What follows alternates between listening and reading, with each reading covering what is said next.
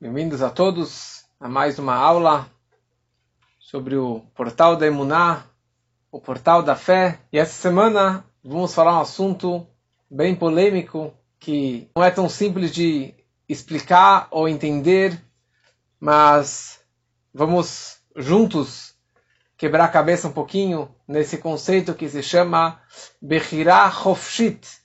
Bechirah Hofshit nós podemos traduzir de duas maneiras. Livre arbítrio ou livre escolha. E veremos no decorrer da aula qual a diferença entre livre escolha, livre arbítrio e se nós realmente temos esse livre vontade de escolher aquilo que eu desejo.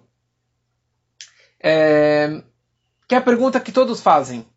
E eu também me faço essa pergunta constantemente nós falamos algumas aulas atrás sobre o conceito do Ashgaha Pratit, da providência divina particular e privada que tem sobre cada ser, sobre cada pessoa, sobre cada criatura, sobre cada detalhe que acontece no universo. E falamos com os mínimos detalhes o que significa Ashgaha Pratit. Esse é o lado divino. Esse é o lado de, da forma que Deus encara a criação, como que Deus criou tudo e continua criando e continua orientando e guiando e, e se preocupando com cada mínimo detalhe que acontece na minha vida, aquilo que eu fiz ou deixei de fazer, tem uma ashgaha pratit, tem uma providência divina, uma supervisão divina sobre todos os meus comportamentos. E a pergunta que surge, Deus já sabe tudo. Deus está me supervisionando. Deus está. Sabe tudo o que vai acontecer? O que eu vou fazer ou deixar de fazer? Então, cadê a minha vida? Cadê a graça da minha vida? Ou cadê a graça da, do, do, do livre arbítrio, da livre escolha? Se eu, aparentemente eu estou seguindo uma linha já traçada. Eu estou seguindo já o, o, o, o caminho do trem que Deus já programou para os meus 120 anos, aquilo que eu vou fazer, eu vou deixar de fazer. Então, cadê a minha vida particular? Será que eu posso optar nas minhas ações, nos meus comportamentos, quem eu vou ser, da forma que eu quero ser? Ou na hora da forma que eu quero educar os meus filhos? Tocar a minha vida? Aparentemente não. Se é Deus que programa tudo, tem essa supervisão nos mínimos detalhes de cada criatura, principalmente o ser humano, e principalmente o judeu que está ligado com Deus? Então, cadê, cadê a minha vida particular? Cadê a, minha, a graça de, de eu poder realmente optar em cada coisa que eu vou fazer na minha vida? Eu estava hoje estudando com um amigo, com um jovem, e ele me explicou a diferença entre livre escolha e livre arbítrio assim, as pessoas normalmente não sabem, eu também não sabia exatamente qual a diferença. Ele falou que a diferença é a seguinte: livre escolha são eu tenho a liberdade de escolher aquilo que eu vou fazer ou vou deixar de fazer. Se eu vou para a direita, eu vou para a esquerda. Se eu vou para cima, eu vou para baixo. Se eu vou trabalhar nessa escola ou naquela escola. Se eu vou fazer essa faculdade ou aquela faculdade eu vou casar com esta pessoa, com aquela pessoa. Eu tenho a liberdade de escolha dos, das minhas atitudes, dos meus comportamentos. Ou seja, livre escolha representa o, o, no, no, no, no mundo material, certo? Na questão mais física daquilo que eu vou fazer ou deixar de fazer.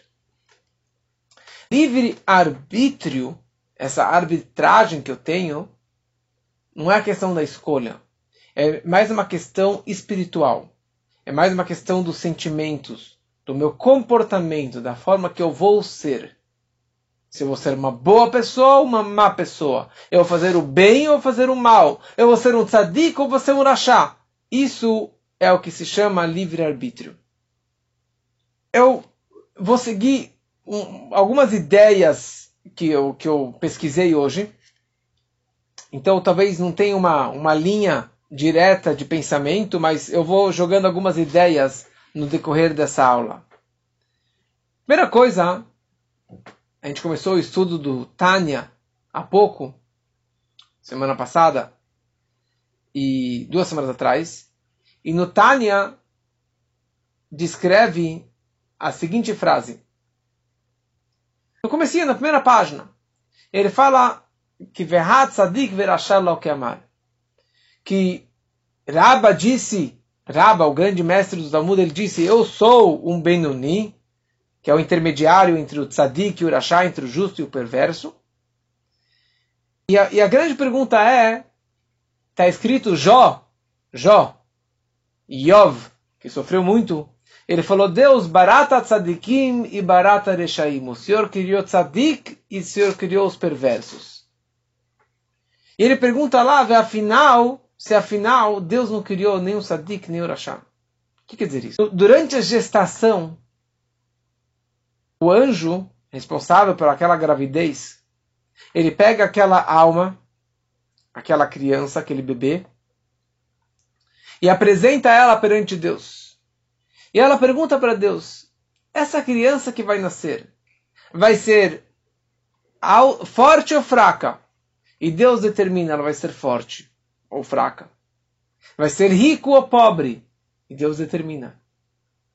É, ele vai ser é, alto ou baixo? E assim, tudo está decidido, decretado a partir da durante a gravidez menos uma coisa. Se ele vai ser um tzadik ou vai ser um rachá, isso Deus ele não fala, Deus não determina. Ou seja, a frase conhecida, Hakol bidei shamaim, chutz meirat shamaim. Tudo está na mão, nas mãos dos céus, menos o temor aos céus, menos o temor a Deus. Ou seja, o meu temor, a minha reverência a Deus, a minha fé em Deus, isso não está na mão dos céus. Isso está nas minhas mãos.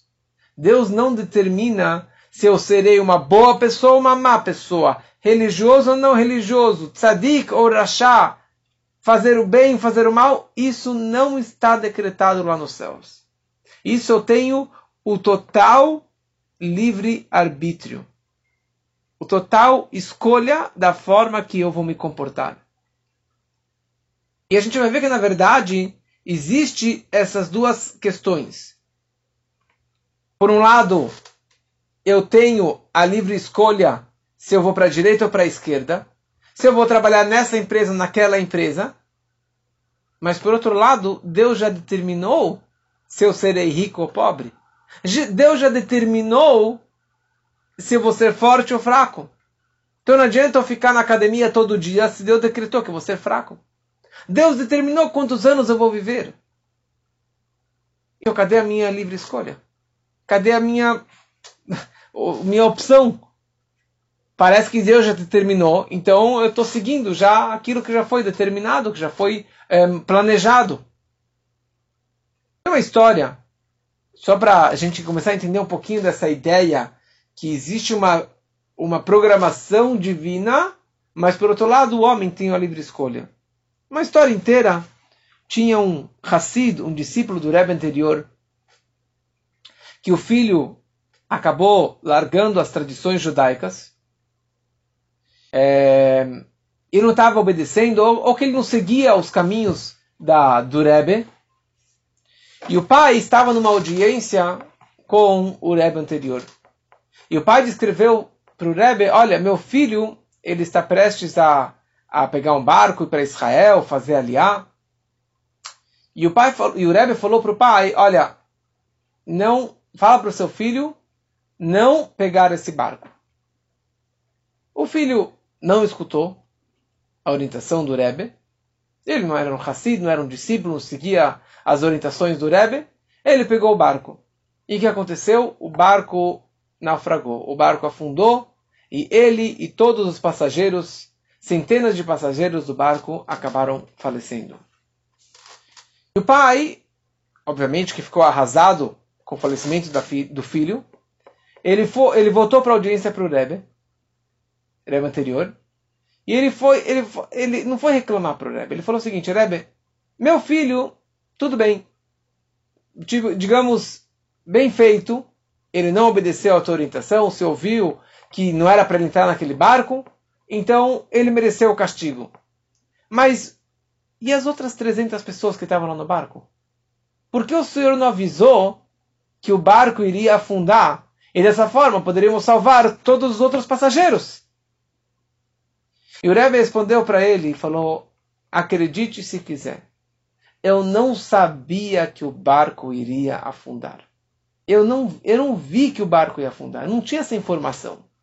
Mas aqui nessa sala tão sagrada que é chamada Kodesh HaKodashim, que tem uma conexão direta com Deus, eu tive essa visão ou essa informação que o teu filho não deveria pegar aquele barco.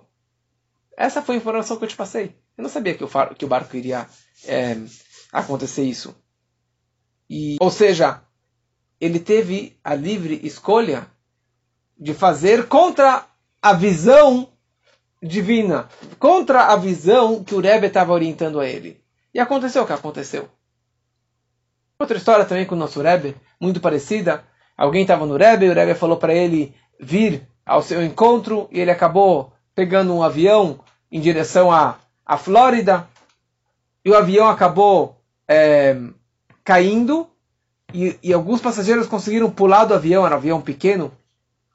Ele caiu na neve acabou se salvando e voltou para o Rebbe pedindo desculpas por não ter seguido a orientação do Rebbe. Mas os outros passageiros acabaram falecendo. Mas de qualquer forma, aqui nós vemos que existe uma visão de um tzadik, que é na verdade a visão divina, que quando que Deus ele fala, ou quando que um tzadik ele fala uma, um, algo para uma pessoa, uma orientação, faça tal coisa, se comporte dessa forma, case ou não case, saia de Shidduch, não saia de Shidduch, é porque o tzadik ele está enxergando lá longe que esse é o melhor para você. Sair ou não sair, conhecer uma pessoa ou não conhecer uma pessoa, ir trabalhar ou não ir trabalhar. Quando um tzadik ele dá uma brahá como essa, aliás, é isso que nós fazemos hoje, mesmo que fisicamente o Rebbe não se encontra, mas nós continuamos pedindo brahá para o Rebbe, e nós escrevemos uma carta para o Rebbe, e abrimos este livro, que se chama Igeret HaKodesh, cartas sagradas do Rebbe. Então, a pessoa escreve uma carta, coloca nesse livro e abre na página que ele escolheu aleatoriamente e nós lemos a mensagem, a brachá, a orientação que o Rebbe está dando ali. E isso, então, é uma, é uma brachá divina por intermédio do, do, do poder do tzadik, do líder da geração, que é a cabeça da geração, que ele consegue te orientar qual que é a vontade de Deus nesse momento para você. Você deve fazer isso ou não deve fazer isso? Deve vender, comprar um apartamento, deve comprar uma empresa, deve sair com alguém, deve conhecer alguém, deve qualquer orientação. E semanalmente nós abrimos cartas com pessoas e milagres assim são, são mensagens reveladas e nítidas da forma que nós devemos nos comportarmos. Tem um, um casal que não tinha filhos por oito anos, vieram abrir uma carta comigo, e o Rebbe descreveu na carta, preto e branco, vocês vão ter um filho. Vocês vão ter um filho. E literalmente, nove meses depois, eles tiveram um filho.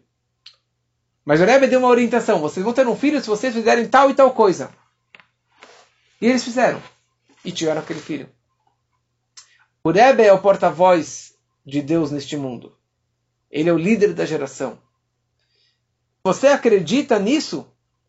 Você recebe essas brachot e os milagres acontecem. Tem várias pessoas que eu estou vendo aqui no Shur que já abriram cartas, já aconteceram milagres e já viram essas maravilhas. Então, é, que é a mesma ideia que estávamos falando antes. Deus ele sabe o que vai acontecer. E Deus nos dá mensagens do que devemos fazer. E a opção é Devo fazer ou não devo fazer? Devo seguir ou não devo seguir? Mas a pergunta continua. Se já foi determinado, se Deus ele já tem essa visão, ou que o Rebbe, o Tzadik, ele já tem essa visão, cadê o meu livre arbítrio? Cadê a minha, a minha livre escolha? Para isso, eu vou me basear num discurso que o Rebbe falou na Parashá de Lech Lechá. Parashá de Lech Lechá no comecinho da Torá, É aquela história tão conhecida que Hashem falou para Abraham Avino, nosso patriarca, Lech lecha me'artzecha, vai embora da tua terra natal, vai embora da casa dos seus pais, vai embora de todos os seus costumes idólatras, tudo que você tinha até agora, e vá, lech lecha, vai para cima, vai em direção à terra que eu vou te mostrar. Ele foi com uma fé cega, como já falamos dessa história outra vez. E ele subiu para Israel, porque Deus falou para ele ir até Israel, até Canaan, que se chamava na época. E a Torá descreve, ele mal chegou em Israel, vai ir a Baaretz, teve uma grande fome em Israel, e na sequência Abraham vai junto com a Sara e desce em direção ao Egito, e ali tem a história que ela foi escondida no baú, para que os, o, os egípcios não quisessem é, abusar da Sara. E na prática acabaram achando ela. O faraó pegou a Sara, queria aprontar com ela, e na prática Deus impediu que ele aprontasse com ela. Mas a grande pergunta que surge: Deus falou para Abraão ir para Canaã. Deus não falou em nenhum momento para que ele fosse para o Egito, para que ele descesse para o Egito. Aliás, o fato que teve uma fome quando ele chegou em Israel foi um dos dez testes que Abraão ele passou. Porque ele mal chega nessa terra prometida, bum, tem fome. Então Abraão, ele, por conta própria, ele desceu para o Egito e ficou lá um tempo e aconteceu o que aconteceu com a Sara. Explica o Nachmanides, o Ramban, que o fato que Abraão ele desceu para o Egito ele pecou. Ele cometeu um erro. Porque contra a vontade divina. Ele foi contra a orientação de Deus. Deus falou para ele: vá para Israel.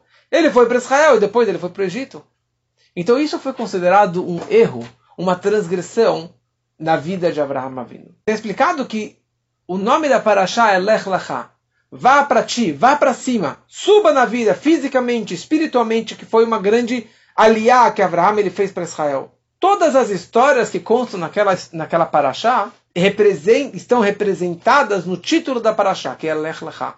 Ou seja, todos os episódios da paraxá, do começo ao fim, tem a ver com o título, que significa uma subida, uma elevação espiritual. E a pergunta que surge é essa história que Abraão ele desceu ele transgrediu a vontade divina e acabou pecando nessa descida dele, como que isso combina com a elevação espiritual e física que está no título que representa toda essa paraxá? Ou seja, em outras palavras, Abraão ele subiu, depois ele desceu. Como que devemos enxergar essa queda, essa descida, ou esse pecado que Abraão ele fez ao descer para o Egito? Como um pecado e ir contra a vontade divina? Ou que, na verdade, isso faz parte desse trajeto e dessa orientação que Deus ele deu para ele? Primeiramente, quando a gente fala que Abraham ele pecou, ou quando a gente fala que Moshe Rabbeinu ele pecou ao bater na pedra, o pecado de um tzadik não é um pecado que nós fazemos. Porque se ele é um tzadik, como que está explicado no Tânia, tzadik é alguém que nunca peca, nunca pecou e nunca pecará. É alguém que não tem nada a ver com o pecado, com as transgressões. Então o que significa que Abraão ele pecou? Ou que Moshe bateu na pedra e ele pecou? Que pecado que é esse? Aqui porque Deus ele calcula para os justos, para os tzadikim, como um fio de cabelo. Uma mínima transgressão, para ele já é considerado um enorme pecado. Mas o pecado de um tzadik, uma transgressão de um tzadik, ele não tem etzerará, ele não tem um instinto negativo, ele não tem a vontade de fazer o mal. Então o que significa que ele peca?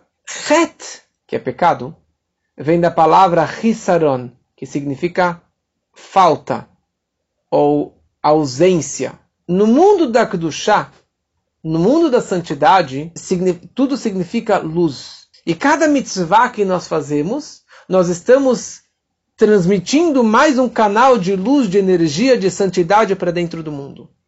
O mundo é totalmente escuro, totalmente negativo, impuro. Cada boa ação que nós fazemos, nós estamos trans transmitindo uma luz para o mundo. E transformando a escuridão em luz, transformando as coisas negativas em positivas.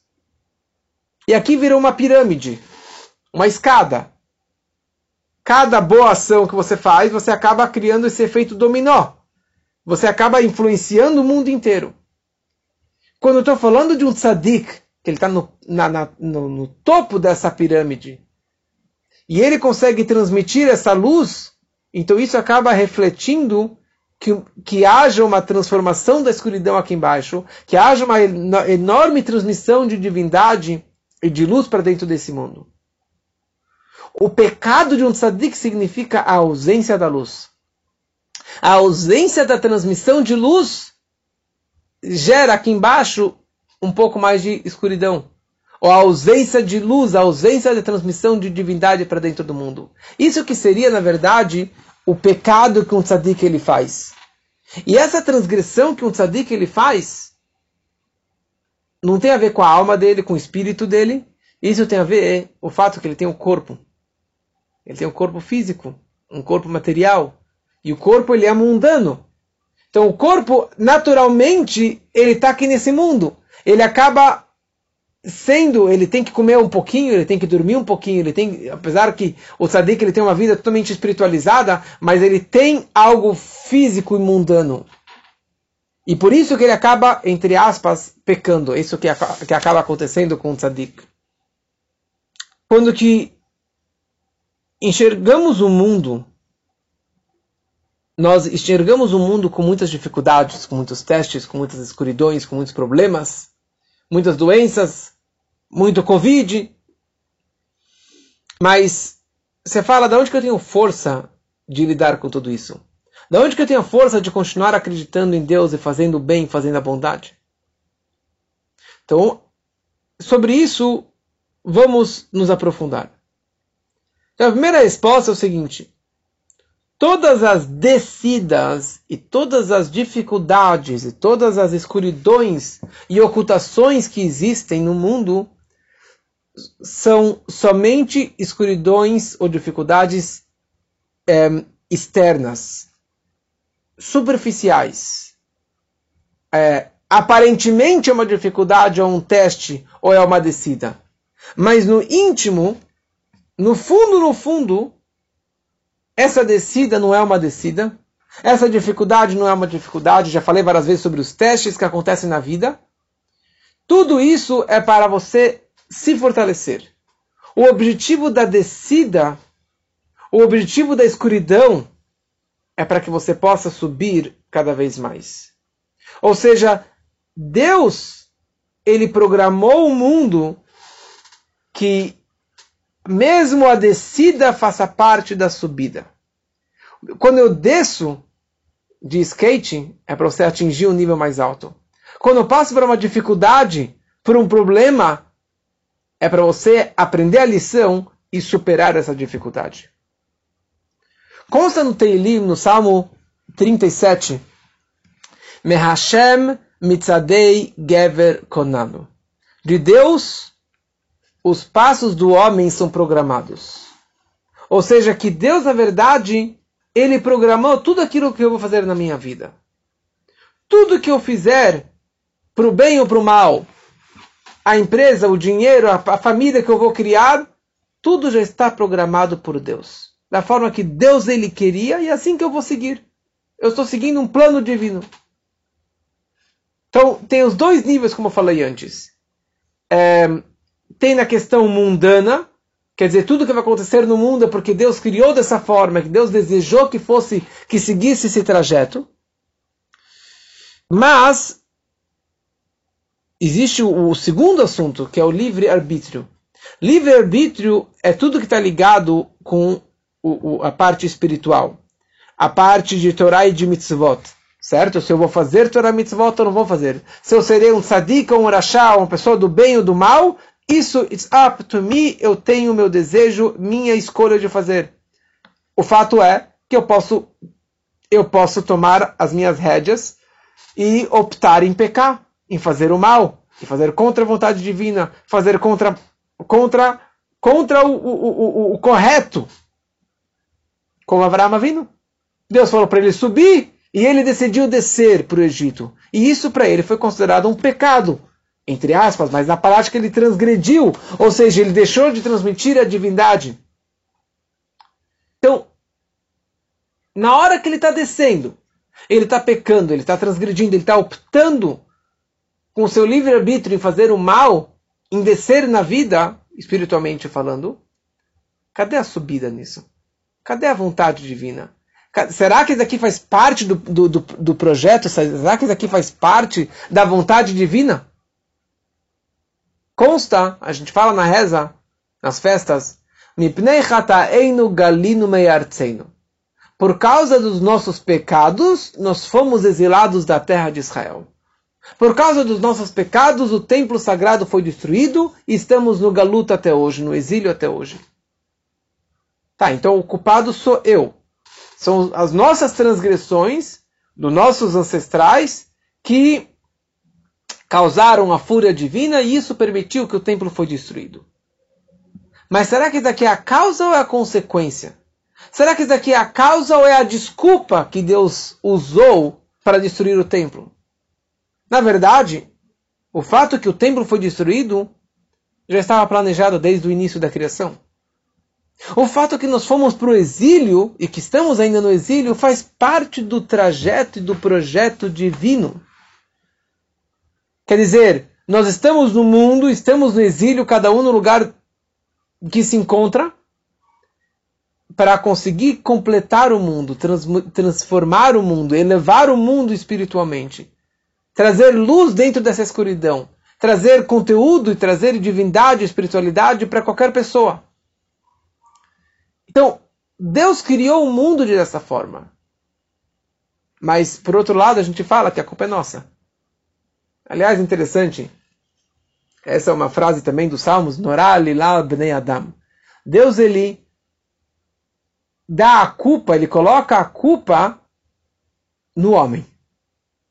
Então, essa semana, ontem deu shiur sobre Yosef e os seus irmãos. E eu expliquei que o fato que o José foi vendido como escravo, e o fato que ele virou vice-rei, e depois o povo desceu para o Egito, e depois viraram escravos, depois saíram do Egito, receberam a Torá e foram para Israel. Tudo isso fazia parte do plano, do plano divino. Fazia parte da promessa que Deus havia feito com Abraão Avino, que seus descendentes iriam para o Egito. Mas quem, quem acabou levando a culpa? Os irmãos. Os irmãos. Eles, eles, que, eles que acabaram pecando, também entre aspas. Mas que eles acabaram pecando, porque eles optaram em vender o irmão. Eles levaram a culpa, mas era um plano divino que o Yosef seria vendido e iria virar o vice-rei do Egito. Ou seja, a gente vai no começo da criação. Adão e Eva, Deus falou para eles, não comam no fruto proibido. Passou duas horas, eles comeram no fruto e foram expulsos do paraíso. Se eles não tivessem comido do, paraíso, do fruto proibido, nós ainda estaríamos dentro do paraíso, vivos, juntos com, com Adão e Eva, que eles teriam até hoje 5.782 anos. Estariam lá vivos, sem nenhuma doença. Talvez nem, nem cabelo branco eles teriam. Nem velhice eles teriam. Mas esse não era o plano divino. Deus queria, sim, que Adão e Eva saíssem do paraíso, estivessem no mundo para fora do paraíso, no mundo que nós vivemos. Mas Deus ele fez de tal forma que, ó, não coma do fruto, mas eu sei que você vai comer. ele teve o livre arbítrio, a livre escolha de comer ou não comer. Mas Deus acabou culpando ele, digamos assim. Deus faz dessa forma que nós temos a nossa participação, mas por outro lado ele já determinou o que, que seria. E a pergunta fica, continua, eu estou eh, eh, explicando isso de várias maneiras, mas a pergunta continua.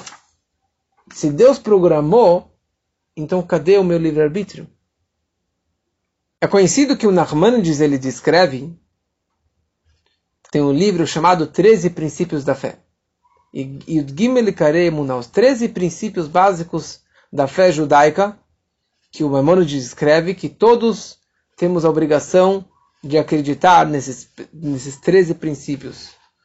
Acreditar que Deus ele é um, que Deus ele é único, ter fé em Deus, acreditar na vinda do Mashiach, acreditar nos profetas judaicos, acreditar na eternidade da Torá e assim por diante.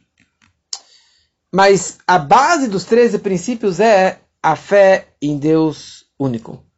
Que o judeu tem que acreditar, esses são 13 princípios judaicos para o judeu, que o judeu ele tem que acreditar na unicidade de Deus e que Deus ele é o único balabait, ele é o único dono, o único é, que, que manda em todo o universo. E fora ele, nada, absolutamente nada, tem o domínio e o poder de modificar alguma coisa desse mundo, desse universo. Porque todas as, as estrelas, as constelações, e os astros e os zodíacos, eles estão fazendo uma mensagem, uma, uma missão divina.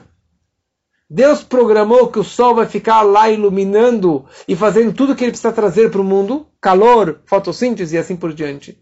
E cada planeta e cada é, é, astro e cada estrela tem a sua missão. Em nenhum momento o sol pode falar, olha, sabe o que?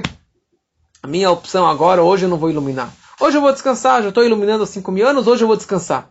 Ele não tem essa opção. Ele não tem esse livre arbítrio, esse livre escolha. Por quê? E a analogia que é trazida sobre eles, o exemplo, é que eles são como um machado na mão do lenhador. O lenhador cortou a lenha, ele fez aquela mesa, aquele, aquela cadeira linda. Ninguém vai agradecer o machado por ter cortado aquela árvore ou por ter feito esse móvel. Você vai agradecer o lenhador. Você vai agradecer o marceneiro. Você vai agradecer o produtor desse produto, o criador desse produto, mas não a ferramenta. E todas as constelações, descreve o Maimônides, todas as estrelas e os zodíacos, eles são como um machadinho na mão de Deus. Eles não têm o um livre escolha. Deus o programou eles e deu a ordem, programou dentro deles, é isso que eles vão fazer para sempre. Antigamente as pessoas idolatravam o sol, a lua. Hoje ainda tem pessoas que idolatram a vaca. Tem pessoas que idolatram o dinheiro, ou o futebol, ou seja, que eles não acreditam em Deus de uma fé absoluta, que Deus ele é o dono de tudo. E que tudo que acontece na minha vida, ou que vai deixar de acontecer, depende unicamente dele. E se você não acredita nisso, fala Maimonides, você está indo contra o princípio básico da fé judaica, que é acreditar cegamente em Deus. Se você acredita que você pode fazer o que você bem quiser da sua vida, que você tenha livre escolha, o livre arbítrio de fazer o que você bem quiser, e isso é contra a vontade divina, você está indo contra essa fé, esse princípio básico de, de, de acreditar que Deus ele é o Todo-Poderoso e que Ele que organiza tudo. Então aqui nós vemos que em relação ao ser humano, tudo que eu fizer, mesmo os assuntos de livre-arbítrio, de arbitragem, ou seja, de, na questão espiritual de fazer o bem ou fazer o mal, de ser um tzadik ou ser um rachá, de fazer Torah e mitzvot ou, ou descumprir Torah e mitzvot, sim, eu tenho todo o meu, meu, meu direito de escolher.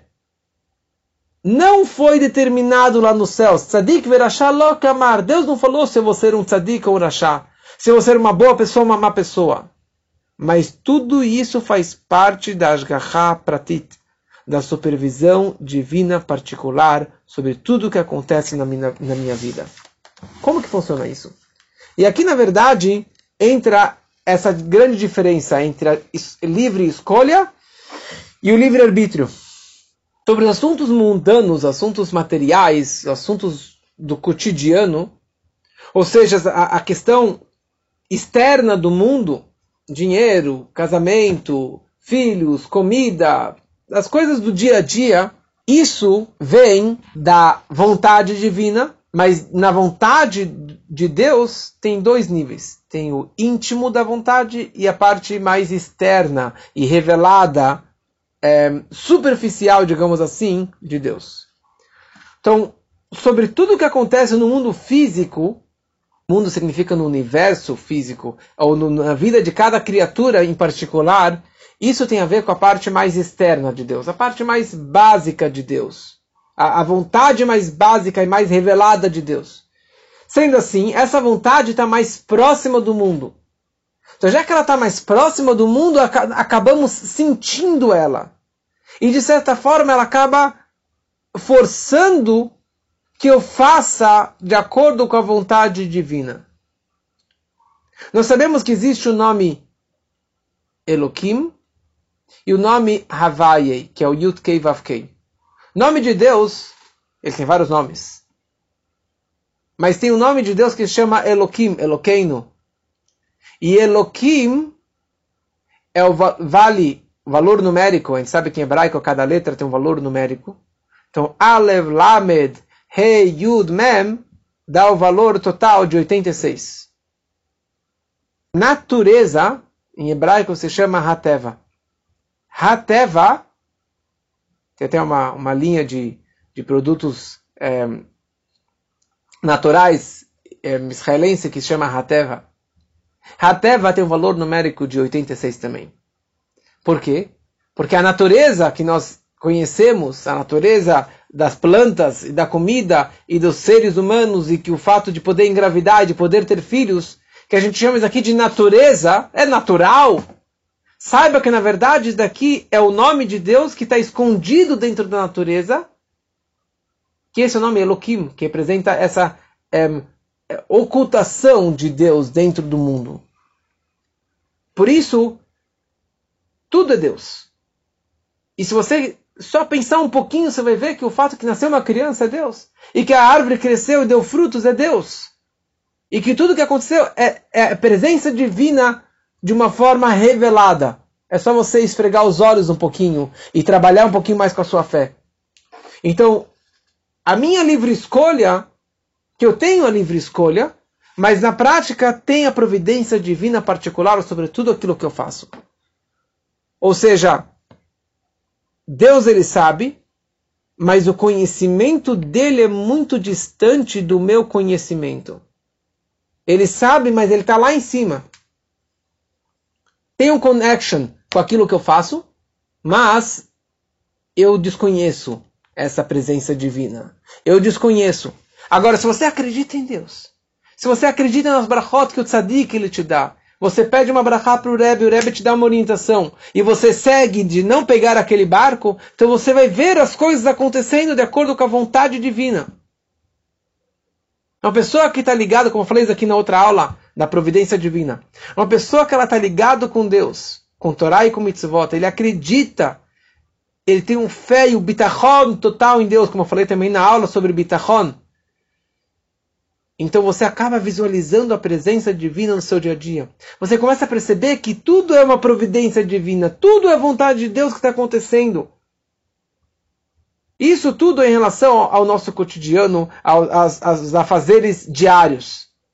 Agora, quando falamos sobre a espiritualidade, quando falamos sobre algo mais elevado, que é a conexão com Deus, através de Torá, através de mitzvot, isso, nós falamos que Deus determinou tudo, se você é rico, pobre, forte, fraco, etc.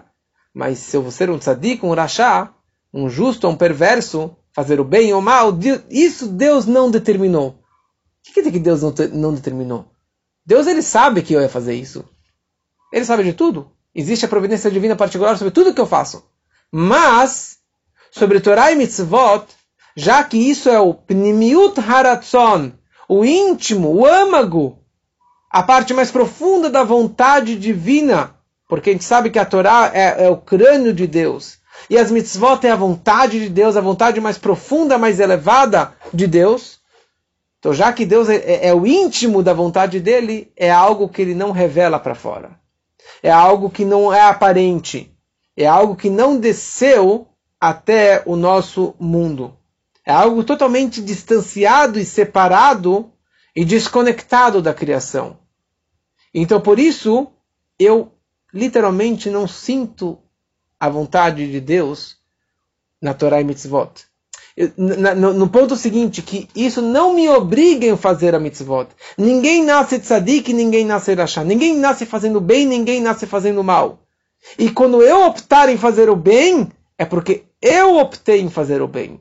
E eu não, não sou forçado em nada, ou na verdade eu não sinto essa obrigação de fazer o bem porque Deus ele deseja, ou porque Deus programou que eu fosse um tzadik, um rachá. Não.